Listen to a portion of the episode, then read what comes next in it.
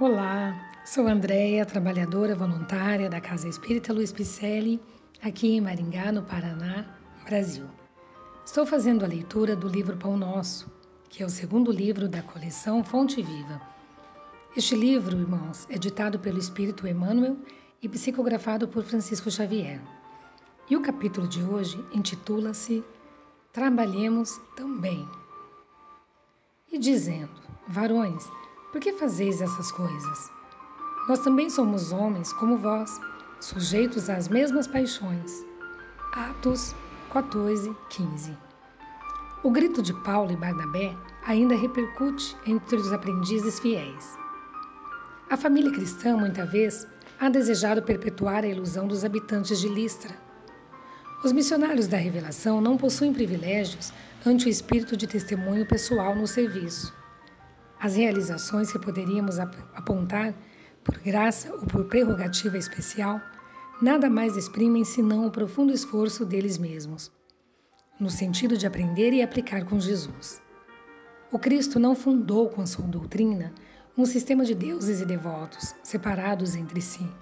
Criou vigoroso organismo de transformação espiritual para o bem supremo, destinado a todos os corações sedentos de luz, amor e verdade.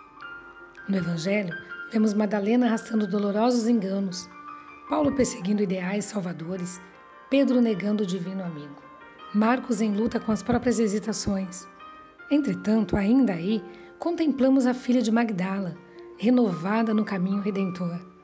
O grande perseguidor convertido em arauto da Boa Nova, o discípulo frágil conduzido à glória espiritual e o companheiro vacilante transformado em evangelista da humanidade inteira. O cristianismo é fonte bendita de restauração da alma para Deus. O mal de muitos aprendizes procede da idolatria que se entregam em derredor dos valorosos expoentes da fé viva, que aceitam no sacrifício a verdadeira fórmula de elevação.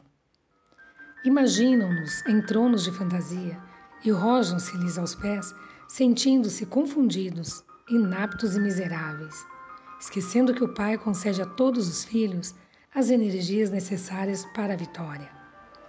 Naturalmente, todos devemos amor e respeito aos grandes vultos do caminho cristão.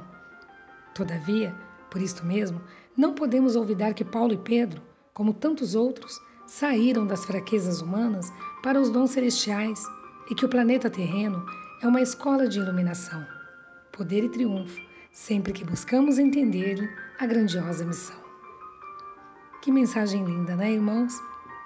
Bem, os nossos podcasts são leituras de mensagens da doutrina espírita para assim entendermos o Espiritismo redivivo. Elas são ditadas pelos espíritos e codificadas por Allan Kardec.